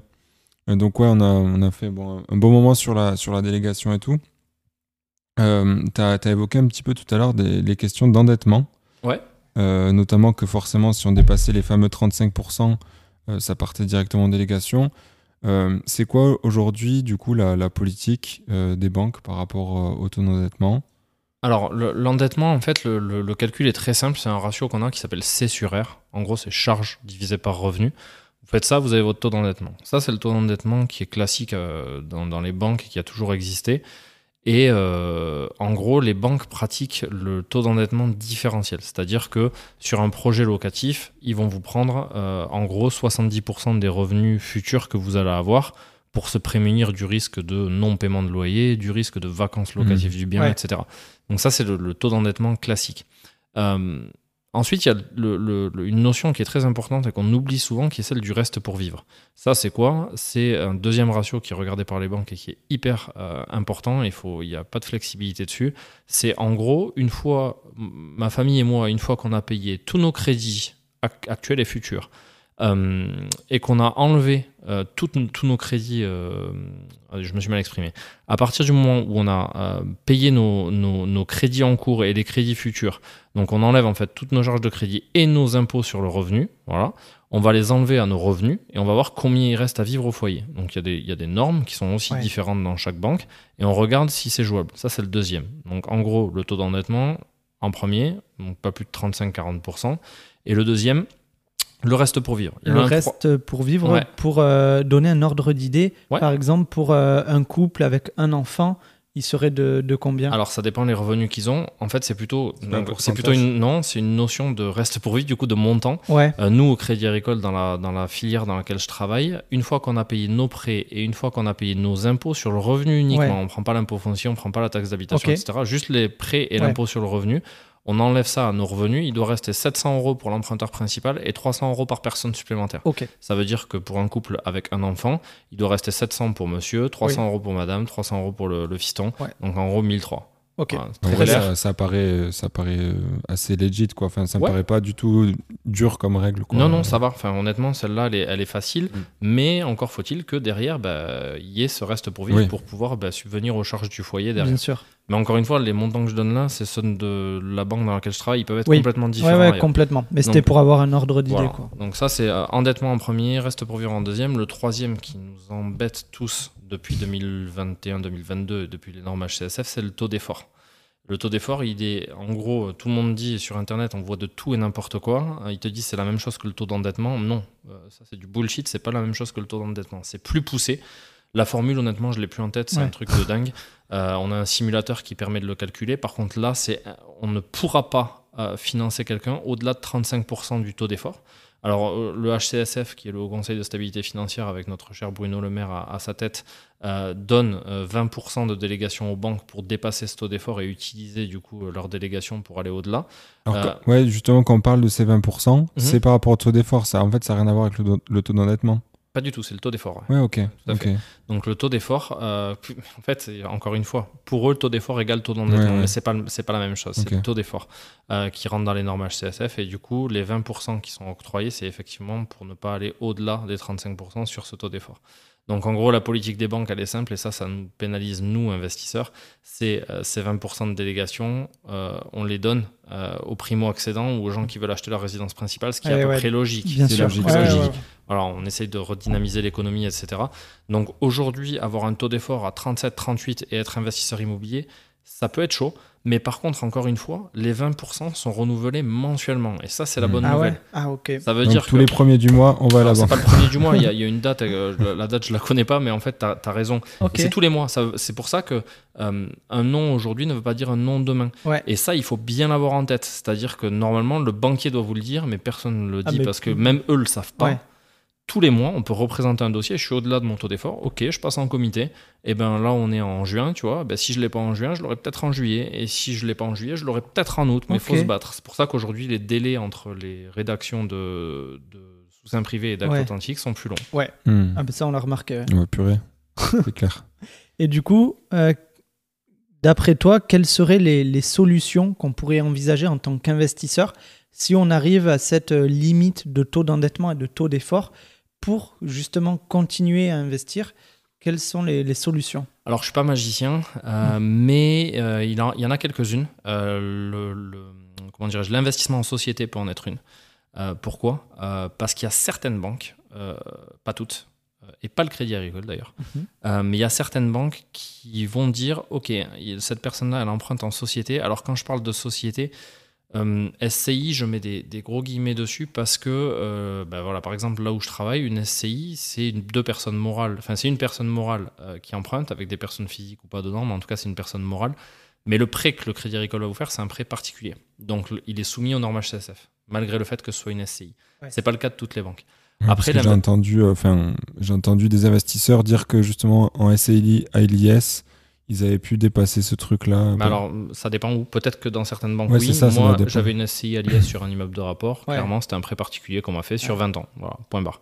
Euh, Il y a d'autres banques, c'est pas, peut-être pas le cas, euh, j'en sais rien. Il y a peut-être d'autres d'autres crédits agricoles ou d'autres euh, d'autres banques régionales qui font de la SCI à l'IS un prêt pro et un prêt professionnel n'est pas soumis aux normes HCSF. Donc euh, ça peut être une bonne solution pour contourner les règles HCSF et passer outre ces 35% de taux d'effort. Moi, Donc- justement, ouais, dans, dans la banque euh, dans laquelle je suis, ils, ils- ils m'ont fait un prêt pro et, et on- sur quelle durée du coup Peut-être Ouais, pas 20 ans. C'est ce que j'allais 20 dire. ans, ils ont bataillé, ils voulaient faire 15 Ouais. et, euh, et ils ont fait 20, mais, euh, mais c'était chaud. Ouais, et ça a bloqué. Ah bah ouais, c'est clair. Parce Ouais. qu'un pré pro, euh, c'est plutôt du Mm. 12 que ouais, du 20. mais c'est passé, mais justement, elle m'a dit euh, c'était compliqué, ce qu'ils voulaient faire 15, donc j'ai bataillé et justement, je suis tombé aussi sur une, une euh, très bonne euh, conseillère qui comprenait nos projets et, et aussi le, le besoin de notre financement de, sur 20 ans, sinon ça fonctionnait plus. Humain. Mais, euh, mais voilà, donc pour en revenir que voilà, en fonction des banques aussi, c'est- c'est différent. Voilà, donc ça, ça peut être une, une première solution qui est top. Et après, bah, bien sûr, mais ça, il faut, il faut en avoir. Il y a qu'est-ce qui, en fait, il faut se poser la question qu'est-ce qui peut faire diminuer mon endettement pour que je puisse lever de la dette? Donc, ça peut être moduler ses prêts déjà existants en disant je vais réétaler la durée plus longue, donc ça va me faire diminuer mon endettement et du coup, oh, et ça va me faire diminuer pardon mes mensualités et du coup, je vais avoir une capacité d'endettement supérieure. Ça peut être euh, le lissage de prêt. Alors, on va pas faire un, un laïus là-dessus, Ouais. mais c'est hyper important et, et, euh, et c'est quelque chose que je suis en train de, voilà, je travaille dessus pour l'inculquer aux gens aussi. Euh, Le lissage de prêt est un, est un truc top hein, qui permet de- d'avoir deux lignes de prêt au lieu d'une et du coup d'avoir un taux d'intérêt euh, nominal beaucoup plus faible et du coup de se dire bah, au lieu d'emprunter à 3 finalement je suis à 2,10 et du Hmm. coup bah, je gagne quelques dizaines ou quelques centaines d'euros sur le prêt. Euh, Il y a plein de trucs. Euh, pouvoir rembourser des, des passifs qu'on a, je sais pas, un prêt conso, euh, quelqu'un qui a une- un prêt pour une voiture, bah, aujourd'hui s'il a l'argent nécessaire, bah, il solde le prêt, du coup bah, cet endettement, bah, mon endettement va passer de 38 à 34 et du coup bah, je peux relever de la dette. Euh, tout ce qui va permettre, tout ce qui va pouvoir permettre à l'investisseur de gagner plus va Ouais. forcément pouvoir, va for- forcément avoir le pouvoir bah, d'augmenter sa capacité d'endettement et de diminuer son taux d'endettement. Ça gagner plus ou dépenser moins, quoi. Exactement. Les deux sens. Exactement. Ouais, mais des fois, enfin, j'avais vu un, un exemple. euh, bon, après, c'est sur les réseaux, donc il faut le prendre avec des guillemets. Mhm. Mais euh, c'était pas bête. En gros, il démontrait que souvent, euh, pour augmenter sa capacité d'en- d'endettement, on cherchait à gagner plus. Mais des fois, justement, en réduisant nos dépenses, ça pouvait euh, avoir beaucoup plus d'impact Ah, finalement qu'aller chercher 100 ou 200 euros de plus par mois sur le- notre capacité d'endettement. Mais, le mec a complètement raison. Alors là, tu vois, pour le Mm. coup, c'est parfaitement vrai. C'est ce que tu disais, Thibaut. Euh, c'est pas forcément gagner plus, ça peut être dépenser moins. Quand je te parle Ouais. de le- le- la première chose que j'ai fait, moi, quand j'ai commencé à investir dans l'immobilier, on avait acheté notre résidence principale avec ma, ma femme. Euh, on avait fait un petit pré-travaux pour la terrasse parce qu'on avait des travaux de, de maçonnerie, etc. à faire. La première chose que j'ai faite, et crois-moi, ça m'a ça m'a pesé, puisque c'était un prêt de 12 000 euros, tu vois, ça me Mm. coûtait genre 350 balles par mois. Ouais. Euh, quand j'ai fait mon premier, mon premier appart, le premier studio dont j'ai parlé tout à l'heure, pas de souci. Quand je suis allé voir le deuxième, on m'a dit putain, les 350 euros, ils font mal cela. Ouais. Donc qu'est-ce que j'ai fait? Bah, Je me suis servi du cash flow du premier pendant un an et demi où j'étais en différé de prêt. J'ai fait un all-in, j'ai remboursé mon préconso et du coup j'ai pu lever de la dette Mhm. facilement derrière. Et effectivement, c'est une très bonne euh, idée. Euh, alors après, il faut pouvoir le faire, il faut avoir du cash. Euh, mais effectivement, moi, je préfère. euh, Aujourd'hui, je suis débutant en immobilier, je vais lever de la dette. Je préfère me séparer d'un préconso plutôt que de mettre des frais de notaire en apport, par exemple. Tu Ouais. vois Mhm. le, le passif, la chose qui te sort de l'argent, enfin on connaît, hein, la, la- la chose qui te prend de l'argent tous les mois de ta poche, ta voiture en premier, si tu as un crédit dessus, solde-le.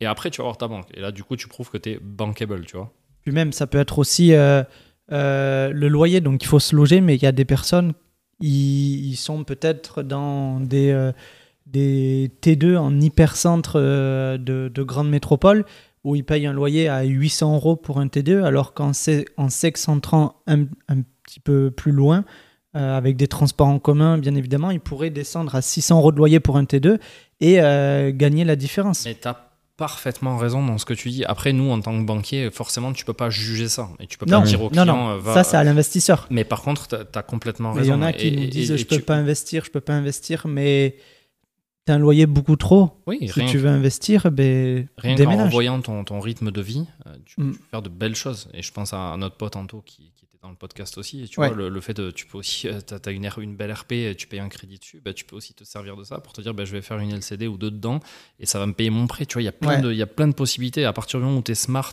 et que tu as l'espèce le, le, le- l'espèce d'état d'esprit qui va te permettre de, de- de diminuer tes dépenses ou en tout cas d'augmenter ta capacité d'endettement, mais feu. Ouais. Et tout ça, c'est des idées qu'on peut avoir euh, très facilement. En Après, il faut être capable de se dire, ben voilà, je, je- ce que je veux, mon projet, il est là. ben, Il faut que je mette tout en place pour pouvoir y arriver. Donc, euh, j'ai des Ouais. choses à mettre en place. C'est une question de. Priorité, quoi. Exactement, Mm. c'est ce que j'allais dire. Complètement. Et euh, je, je me posais une question là, c'est que, c'est que du coup, euh, alors bah, surtout peut-être pour ceux qui nous écoutent et, qui- et qui ne le sauraient pas, euh, on- avait l'impression que du coup, il y a quelques années, surtout à époque 2018-2019, où les, où les gens pouvaient emprunter limite à l'infini tant que les biens faisaient du cash flow. Euh, ça, c'était dû du coup à, un- à une méthode de calcul, c'est ça, euh, de l'endettement qui n'est plus pratiquée aujourd'hui, c'est ça? Ouais, alors enfin, t'as as raison hein, dans ce que tu dis. En plus de ça, on, nous- on nous donnait l'argent. C'est-à-dire que moi, je me rappelle de premier immeuble que j'ai fait avec ma femme. Euh, j'ai emprunté, euh, honnêtement, bon, j'avais les conditions crédit agricole, mais j'ai emprunté à 0,55 sans un centime d'apport, 260 000 euros, avec, sans garantie. Un truc de fou. En gros, on te donne, on te donne de l'argent. Allez-y. Euh, donc c'est- c'est incroyable, mais, euh, mais oui, oui, c'est ça. Et en fait, euh, et pourtant, il n'y a pas eu d'explosion du risque pour autant. C'est-à-dire que moi, je discute avec des gens euh, au jour le jour euh, dans les banques que je connais, qui travaillent dans des services recouvrement, etc. Et il y a eu zéro explosion du, Ouais. du, du risque, c'est-à-dire que tout le monde paye son prêt. Euh, Il y en a, hein, mais les banques Ouais. provisionnent de l'argent beaucoup. Euh, je sais pas si, si, si les gens qui nous regardent connaissent ça, mais à partir du moment où la banque va prêter de l'argent à un investisseur, en fonction de plein de critères euh, du, du scoring bancaire, en fait, ils vont provisionner de la- de l'argent en face du prêt qu'ils font. Donc quelqu'un qui est, je sais pas, cadre sup euh, depuis 10 ans chez Airbus, euh, qui gagne 4000 euros par mois et qui lève 150 000, ils vont provisionner un tout petit peu. Mhm. Par contre, le gars qui est euh, auto-entrepreneur depuis 6 mois, euh, qui est pas mal endetté avec un gros encours, etc., la banque va mettre plus de provisions en face pour se dire, attends, il y a un petit risque quand même. On provisionne, euh, donc on a de l'argent pour ça, on provisionne le truc, et si jamais il y a, y a une quick, en fait, on va pouvoir récupérer notre, notre bille, notre ticket de départ sans problème. Donc il n'y a pas eu d'explosion du risque. Effectivement, les normes étaient beaucoup plus souples.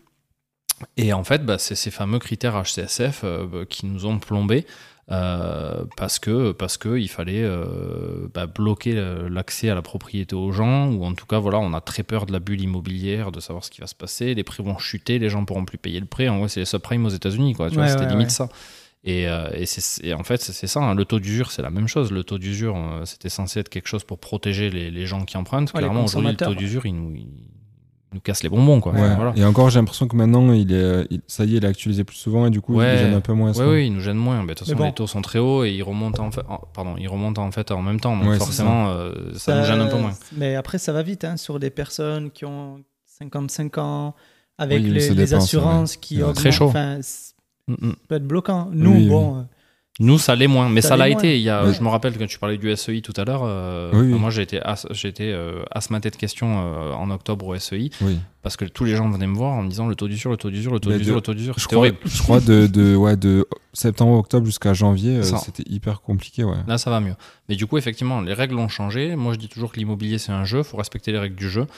Il faut essayer de S'adapter. Ouais, s'adapter tout en restant dans les règles, savoir qu'est-ce que je peux faire. Ce qui est sûr, c'est que faire ce qu'on fait là aujourd'hui, alors on apporte beaucoup de value à, à ceux qui, qui nous regardent, mais rester dans son canapé et rien faire, Ah, ben, c'est sûr qu'il se passera pas grand chose. Voilà, donc il faut. C'est le plus euh, gros risque que euh, ben, les gens peuvent prendre, c'est de rester assis et de ne rien faire. Mais je suis complètement d'accord. Je suis complètement d'accord. Donc il faut essayer, voilà, de, de- simplement de rester dans les règles du jeu et de d'aller voir les personnes, de continuer, d'emprunter. Et même si les taux sont à 3, c'est pas très grave parce qu'aujourd'hui, finalement, sur de l'investissement locatif, c'est pas nous qui payons notre prêt, c'est les gens qui sont, qui, enfin, nos clients, nos, nos C'est locataires. déductible des revenus, en plus les intérêts. euh, Tout à fait.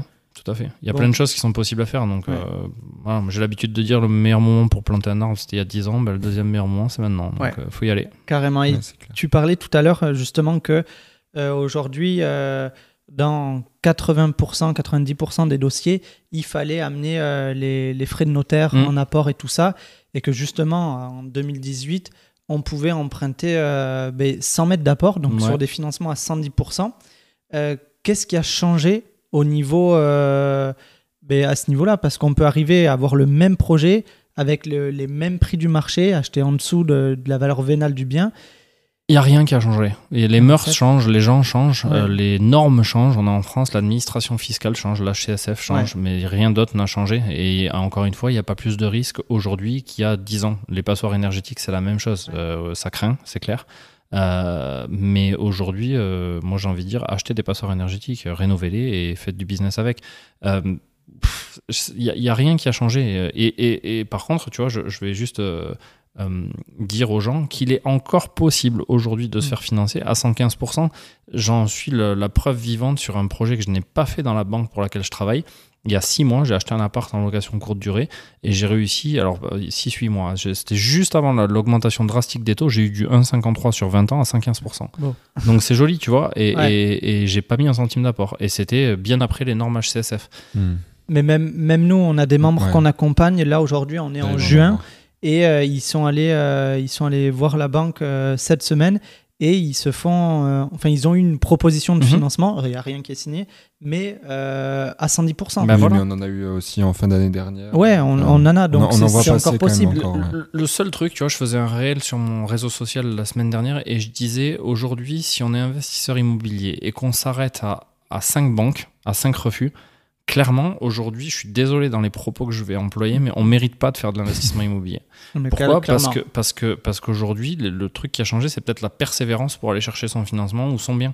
Et, et, et aujourd'hui, ben, je sais pas, euh, il y a une phrase qui dit le lion, il rate, euh, il rate 8 fois sa proie avant de l'atteindre. Et ben c'est la même chose. Aujourd'hui, à partir du moment où vous n'avez pas 15 refus de prêt, et, et- et là, peut-être que vous prendrez conscience que votre projet, il est, il est pas cohérent avec votre besoin, mais battez-vous.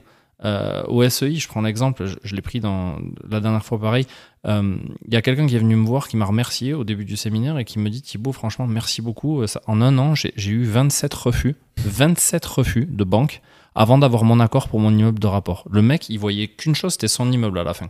Il était rentable et tout. Franchement, je dis mais bravo, bravo, tu te le dois à toi. Tu te le... Moi, j'ai rien fait. J'ai j'ai juste, je lui ai juste dit bats-toi, va voir d'autres banques. Il y en a plein des banques. Et il l'a fait et il a réussi. 27 refus. Après, il faut, faut avoir le temps et l'énergie de se dire je vais me battre. Mais en- encore Ouais. une fois, c'est qu'est-ce qu'il va y avoir derrière par rapport à l'engagement que je mets aujourd'hui. Exactement, nous, ce qu'on inculque aussi aux, aux personnes qu'on accompagne. Et il y a des, on a des membres là qui, depuis euh, décembre qu'ils ont signé le compromis, ils ont eu leur financement accepté par une banque qu'à ce moment-là. Euh, Aujourd'hui, là Fin mai, ouais. Voilà, ben, 6 mois, 5 mois. Six mois. Et ils se sont pris des Ouais, refus ont- dans tous les Je pense sens. qu'ils en ont fait une bonne quinzaine aussi. Et ils n'ont pas euh. branché. Et ils ont eu leur. Sauf ils- que nous, on était, on était euh, persuadés euh, que ben, le, le projet, il, Ouais, ça allait. C'était, ça, il était, ça- euh, faisable. il quoi. était bon pas- et c'était pas faisable aussi avec sa situation financière et qu'il fallait juste y aller à fond, à fond. Et il a persévéré et c'est là où ça a payé. Donc c'est ce que tu dis. Tu parlais aussi euh, du temps et de l'énergie. Et, euh, et pour toi, euh, il n'y aurait pas un intérêt dans ce cas-là de faire appel justement à des courtiers Ouais, et Ouais, le- Euh, ton ouais. avis sur les courtiers, peut-être, du coup. ouais. Et par rapport aux banquiers aussi, parce que les, c'est les, euh, les conseillers euh, du coup bancaires qui vont travailler avec les courtiers Mm. de ce côté-là. Quels, euh, quels sont leurs avis de travailler avec des courtiers quoi? Alors, euh, encore une fois, ça va être une question de temps et d'argent. Euh, Il y a beaucoup de banquiers qui, voient les courtiers de manière négative. Moi, euh, j'adorais l'investissement immobilier et la pratique du financement de crédit au crédit agricole. Et du coup, tous mes potes, c'était mes courtiers. C'est-à-dire que je m'étais créé un réseau de, courtiers aux, aux alentours de la ville dans laquelle je travaille, etc. Et du coup, je- moi, j'étais ultra réactif avec ces gars-là. Parce que Ouais. quand ils me présentaient un dossier, il était déjà quasiment monté. Donc, du pain béni pour moi en tant que banquier. Le dossier était là. J'avais plus qu'à dire oui ou non, en gros. Ouais. Et le présenter à la personne si jamais j'avais pas de délégation. Donc, en gros, moi, je disais, je disais à mes potes banquiers, mais les gars, vous avez rien compris. Ces gars-là, ils vous apportent du business. Ils sont pas là pour vous en prendre. Euh, après, euh, faire appel à un courtier, ça a un coût. Euh, alors, j'ai pas du tout les montants, ça dépend de- de- des sociétés de courtage avec qui on travaille, mais euh, ça, peut, ça peut vite fait aller à entre 1,5 et 3% du montant emprunté. Donc, euh, encore une fois, tout est question de, de, bah, de la future rentabilité du projet et de se dire est-ce que je suis prêt à balancer euh, 2000, 3000, 4000 balles pour euh, confier mon financement à un courtier, sachant que le gars, il peut être très compétent et avoir le prêt très rapidement, ou à l'inverse, comme on l'a dit tout à l'heure, chacun son métier, et il y a des gens qui sont très compétents et d'autres non, euh, et se dire bah, finalement, j'aurais quand même pas mon Ouais. prêt. Donc, euh, à partir du moment où vous croyez en votre dossier, où les chiffres sont OK, où Alex et Thibaut vous ont dit c'est OK dans l'accompagnement, on a tout visé, c'est c'est fine. Pourquoi faire appel à quelqu'un d'externe? Après, je, je sais pas. Après, Ah, c'est ouais, c'est- ouais. encore une fois, c'est c'est c'est une question de temps et de se dire euh, quel temps je mets en face de mon projet pour aller vers là où je veux aller. Ouais, ouais, je pense que ça, ça dépend de. Aussi, si tu as par exemple un job qui est très très prenant et où tu absolument pas Exactement. de fin de déplacement et un job qui te paye bien, euh, Oui. peut-être que le, le taux horaire que tu aurais mis à aller démarcher les banques, en fait. Est-ce euh, que ça vaut le coup? C'est ça. Moi, Voilà. le, le dernier appart que j'ai fait en courte durée, là, là où j'ai levé mes, mes fonds le, le dernier, euh, je suis allé voir sept banques. Sept banques, j'ai pris 4 jours de congé et j'ai fait 7, entretiens bancaires en 4 jours pour, bah, pour avoir finalement un oui. Ça aurait pu aller plus vite. Bah, ça me- ça- j'ai eu 6 refus, et, donc 5 refus et 2 accords. Et après, j'ai choisi la personne qui me plaisait le plus au niveau de l'humain. Mais, euh, mais voilà, il faut être capable de se dire aujourd'hui, je me rappelle, c'est une anecdote qui est dingue, mais je me rappellerai toute ma vie. Euh, le- le- la première location courte durée que j'ai achetée, c'était un appart à Toulouse, bien placé euh, dans le quartier Pas de Doigt pour ceux qui connaissent. Ouais. C'était en 2019. Et euh, je cherchais la pépite. J'étais, j'étais, euh, j'étais euh, focus là-dessus. Je faisais que ça. Et euh, à l'époque, j'étais banquier, euh, donc du coup conseiller. Mon seul jour de repos, c'était le lundi.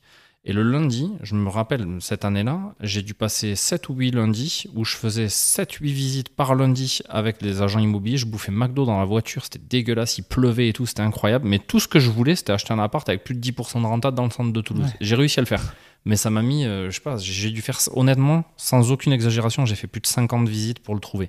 Mais je l'ai trouvé. Et derrière, je l'ai revendu avec une grosse plus-value et c'était cool. Après, c'est débile, c'est des objectifs qu'on se met et chacun a les siens. Mais la persévérance aujourd'hui, euh, si, enfin, si on l'a pas, c'est même pas la peine. Et puis, se, se bouger les fesses, tout à l'heure, tu disais que tu avais posé euh, des jours de congé Ouais. justement pour aller démarcher les banques. Il y a six mois là. hein. Mais voilà, Mm. mais ça, il y en a pas beaucoup qui sont prêts à l'accepter et à le faire. Bah, J'aurais préféré être, euh, c'est clair, le, le cul dans l'eau dans ma piscine avec mon fils, tu vois. Euh, et c'est clair que ça, ça, ça fait mal, mais derrière, euh, tu te dis, eh ben ouais, il faut le faire. Et une fois que tu as le financement, ça s'arrête pas là. Parce que toi, comme moi, vous comme moi, on sait que derrière, bah, si on veut gagner de l'argent avec de l'immobilier, la pépite, elle n'existe plus. Donc il faut se la créer. Ouais. Donc il faut Ouais. se dire, bah vas-y, euh, moi le, le- le soir, pendant six mois, euh, deux jours par semaine, je finissais à Leroy Merlin à, 20h pour aller choisir mes cuisines, aller voir les cuisinistes, faire les devis, les sols, les machins, les trucs pour avoir un truc qui nous plaise, puis l'artisan, euh, gérer cette partie-là. C'est beaucoup de travail. Et quand Ouais. on bosse à côté, c'est pas facile. Mais derrière, quand on voit que l'implémentation est faite et que ça tombe, tu vois, eh Exactement. ben, tu te dis, putain, c'est cool. Il n'y a plus qu'à dupliquer. Donc, c'est toujours du temps, c'est toujours de l'argent, c'est toujours de la dépense d'énergie. Mais une fois qu'on l'a fait une fois, deux fois, trois fois, cinq fois, ça roule. Et ce c'est ça qu'il faut dis tout le temps. Aujourd'hui, la mise en place, le processus est long, ça demande du temps, Mm. de l'énergie. C'est les montagnes russes, mais une fois que tout a été mis en place derrière et qu'on arrive sur l'exploitation, eh ben ça tourne tout seul. C'est exactement ça. Alors, tout seul ou à 80%, parce Ouais. que c'est Ouais. toujours des. Si on fait de la location Ouais. courte durée, c'est un peu. C'est c'est tout automatisé, c'est dur. Mais, euh, mais ouais, c'est clair, tu as complètement raison. On a la même vision. Donc euh, voilà, et après, ben, il y a l'enrichissement en plus du, du cash flow généré, ce qui est la, la plus grosse euh, source d'enrichissement aussi avec l'immobilier. Et grâce à l'effet de levier, c'est euh, l'enrichissement euh, patrimonial, Mhm. l'enrichissement latent qui est bien aussi, euh, qui est très bien développé par Julien Calamotte dans Carrément. son livre. Mais, mais ça, c'est c'est énorme et beaucoup d'investisseurs le- l'oublient. Et ils ne pensent que cash flow, alors que même un bien qui s'autofinance aujourd'hui, mais qui ne dégage aucun cash flow, avec de l'argent qui a été prêté par la banque et qui est remboursé par le locataire, où on met zéro dans la poche. Et ben, avec un emplacement bon. Mais oui, au bout de 10 ans, 20 ans, quand c'est payé, ben, c'est que du cash. C'est clair. je suis parfaitement d'accord. C'est des stratégies qui sont différentes, propres à chacun. Il n'y en a pas une qui est mieux que l'autre. Et, voilà, et c'est toute la richesse de, de, de, nos vies d'aujourd'hui. C'est se dire, il y a l'immobilier, c'est comme la banque, c'est illimité. Tu peux faire ce que tu veux. Tu peux faire du marchand, tu peux faire de, la location classique, tu peux faire de la location meublée, acheter en société ou pas, faire de la location courte durée, des, des locaux commerciaux, la coloc, de la sous-loc, tout, ce qu'on veut en fait. La seule barrière, c'est dans la tête. Exactement. En tout cas, ben, je pense que ça aura bien rassuré si vous nous écoutez et que vous êtes dans cette période du financement euh, c'est même un banquier qui vous le dit, donc allez voir plusieurs banques. Il euh, ne faut pas lâcher. En tout cas, si vous avez un projet qui est cohérent avec votre situation, il euh, n'y a pas de raison que, que ça passe pas. Il suffit que vous trouviez le bon interlocuteur. Bon, voilà. Après, il faut pas aller acheter un truc à 800 000 euros si vous gagnez 1200 euros par mois. Mais Clairement, c'est ça. pour, pour, résumer, en fait, le, le, le résumé d'aujourd'hui, je le résumerai de manière très simple. C'est un, connaissez votre projet. Deux, trouvez l'excellent interlocuteur qui saura comprendre votre projet. Trois, battez-vous. Faites des banques, prenez des refus, prenez des claques, relevez-vous et, ça va rouler. Voilà, mais je pense que le fait que, tu sois là venu et que tu viennes dire ça alors que tu es toi-même banquier, et, enfin, ou tu as été banquier en tout cas, et, investisseur, donc tu as vu les deux côtés de la pièce en plus. Mhm. Voilà quoi, juste euh, ah, vous arrêtez pas à deux trois refus, euh, continuez à avoir des banques et, puis ça devrait le faire quoi. C'est clair. Ça finira par le faire. Carrément. Euh, petite dernière euh, question que je me posais. Euh, quel est toi ton, ton, ressenti ou ton avis un peu sur, sur ben, les, les, les, politiques bancaires en ce moment de, de financement?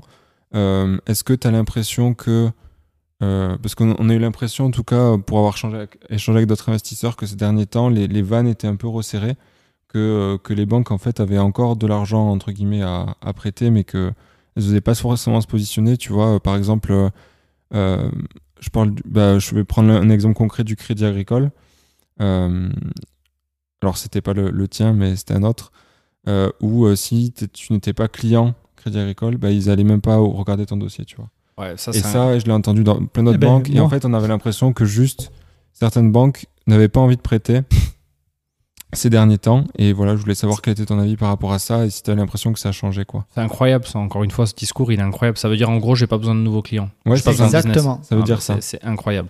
Euh, c'est alors c'est clairement faux du point de vue euh, économique aujourd'hui. Toutes les banques, si elles veulent survivre aujourd'hui, euh, tout ce qui se fait à côté, enfin on parle souvent des cryptos, moi j'investis en crypto aussi, si elles veulent survivre sur le long terme, bien sûr qu'on a besoin de nouveaux clients, bien sûr qu'on a besoin de business, euh, la banque a besoin de prêter de l'argent. Pourquoi? Parce que ça redynamise une économie. Si on veut retrouver une inflation aux alentours de 2, 2,5, bah, il faut continuer à prêter aux gens et pouvoir réouvrir justement ces vannes pour pouvoir ramener une inflation un petit peu plus basse. C'est des cours d'économie, mais c'est à peu mhm. près ce qui doit se passer.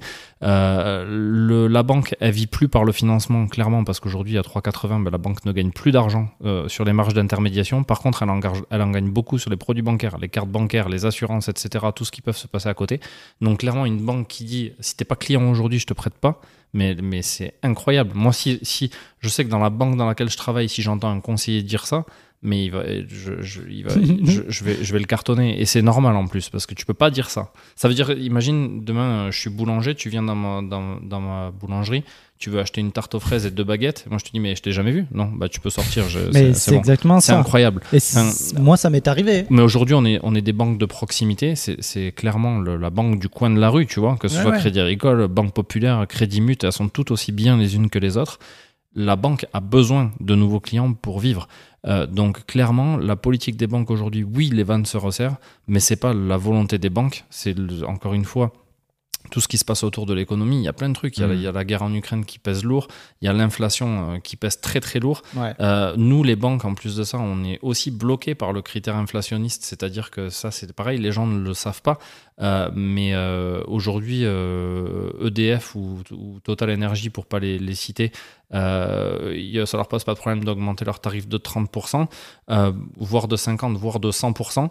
Euh, nous, à la banque, en termes de, de, de- de hausse des, des prix bancaires, on Ouais. est plafonné euh, par le gouvernement à 4 ou 5%. Le maximum qu'on puisse faire, c'est ça. Donc ça veut dire qu'une carte, au lieu de la vendre 40 balles, tu vas pouvoir la vendre 41,5, tu vois. Donc euh, il faut aller chercher des billes pour pouvoir se battre. Et ouais, tu vois, tu as les intéressements participation des banques qui sont en train de chuter cette année-là aussi parce que les marges d'intermédiation sont plus faibles, etc. Donc quand j'entends un discours comme ça qui dit on n'a pas besoin de clients, c'est incroyable. Pourtant, ça se passe, certainement. Ah, mais- Mhm. ouais. Euh, y- encore une fois, oui, les vannes sont plus, alors elles sont plus ouvertes, elles sont de plus en plus fermées. J'espère qu'elles vont se réouvrir parce que clairement, il faudra que ça change. Je pense que, honnêtement, après c'est un point de vue personnel, mais je pense que la, la situation euh, du conflit euh, euh, en Russie et en Ukraine, s'il est résolu un jour et rapidement, j'espère, ça va résoudre énormément de problèmes sur plein de choses, sur l'énergie, Ouais. sur, euh, sur les financements, sur les passoires énergétiques, sur tout ça, ça va régler énormément de problèmes. Donc j'espère, mon Dieu, que, que ce conflit va rapidement terminer. Ouais. Et ça remettra les choses dans l'ordre parce que je pense que c'est ça qui nous pèse vraiment lourd aujourd'hui. Et après, euh, en termes de- de- de- d'inflation et de retour euh, sur ce qui va se passer, j'en sais rien, mais clairement, on ne pourra pas rester dans des situations comme ça. Je trouve ça normal, moi, personnellement, même si ça m'embête, que les banques privilégient les résidences principales et les primo-accédants plutôt que nous, les investisseurs, même Euh, si ça nous embête.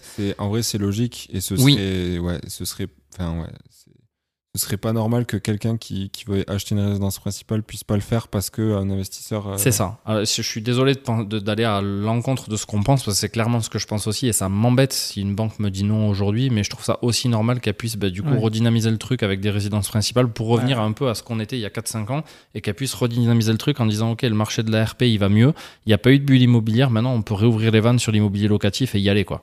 Donc euh, je pense qu'il faudra passer par là. Mais voilà. J'ai une dernière question avant de clôturer Hmm. euh, cet épisode. Justement, on parlait de la résidence principale. Il y a beaucoup de banques qui disent vous n'êtes pas Ah propriétaire de votre résidence question. principale. Ouais. On ne peut pas vous, vous euh, financer sur un projet d'investissement locatif. Alors ça c'est tout à fait vrai.